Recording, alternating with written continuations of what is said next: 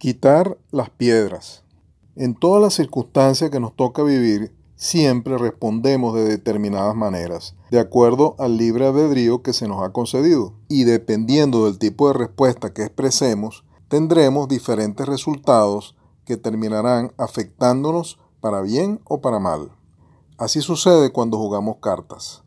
Cuando nos toca una mano muy mala, podemos comenzar a despotricar, a quejarnos y finalmente amargarnos por la mala suerte que hemos tenido con esa mano tan mala. O podemos aceptar que la mano que nos tocó esta vez, la verdad que no es favorable, pero la jugaremos lo mejor que podamos. Y así, suponiendo que nos toque una seguidilla de muy malas manos, entonces decidiremos estar amargándonos cada vez más o ver que podemos aprender jugando cada una de ellas de la mejor manera que podamos. Y hasta quién sabe, incluso ganar alguna de ellas. Asimismo, en nuestro diario vivir vamos a estar enfrentándonos con situaciones que nos llevan a tomar decisiones que jugarán a favor o en contra nuestro, según cómo las encaremos. Vivimos en un mundo lleno de conflictos básicamente debido a, número uno, las decisiones de muchas personas que han elegido poner en primer y muchas veces único lugar los intereses y apetencias personales y egoístas antes que una convivencia más armoniosa y pacífica con los demás, para lo cual se precisarían tomar en cuenta también los intereses de ellos. Número 2. Las decisiones de unas cuantas personas más que, aunque no las toman a propósito por sí mismas, se unen a las de otras que sí lo hacen así, sea por conveniencia o por no profundizar mucho en las situaciones que viven.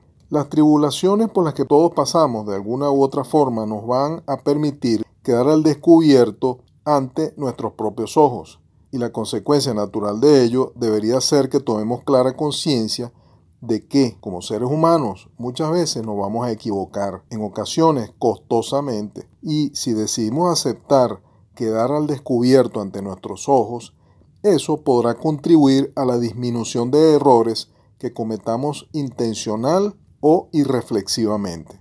Así también podremos aprender a crecer más como seres humanos. A continuación, comparto una anécdota ilustrativa sobre el punto que estamos tratando. Se cuenta la historia de un rey que puso una pesada roca en el camino y luego se ocultó para ver quién estaría dispuesto a quitarla. Muchos hombres de diversa condición pasaron y sortearon la roca, algunos criticando al rey en alta voz por no mantener despejados los caminos y todos esquivando la tarea de sacarla fuera del camino. Por último pasó un pastor pobre rumbo a su casa con su rebaño de ovejas. Observó la piedra, dejó su carga en el suelo y empujó la roca hasta el borde del camino. Al darse de vuelta, descubrió una pequeña bolsa que había estado oculta bajo la piedra. La abrió y encontró dentro de ella un puñado de monedas de oro, junto a una nota del rey diciendo que aquel dinero era para quien hubiese quitado la roca del camino. Concluimos de esta historia que cuando rehuimos una dificultad, al mismo tiempo estaremos evitando una bendición que yace oculta en dicha dificultad.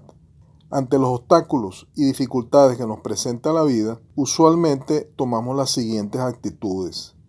1. Hacer el papel de jueces decidiendo quiénes pusieron esos obstáculos y qué castigos deben sufrir por ello. 2. Ponernos a pelear con aquellos que consideramos que pusieron esos obstáculos en nuestro camino, con todos los efectos que conllevarán dichos pleitos, entre ellos el agravamiento de los problemas y conflictos.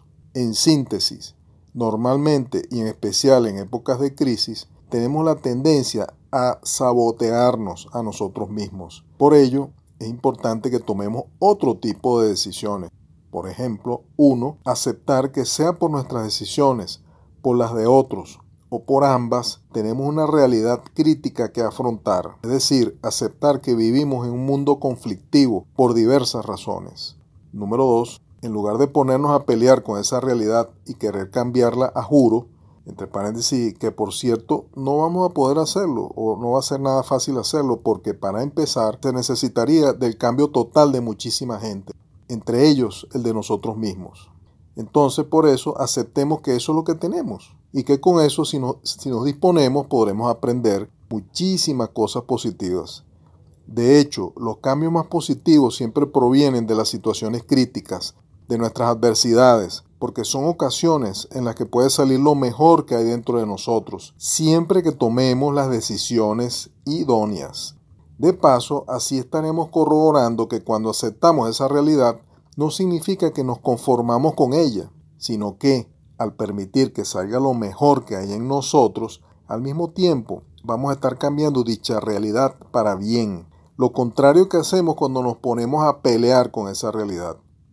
En fin, como en la historia mencionada, aprendamos poco a poco a convertirnos en quitadores de piedras u obstáculos de oficio.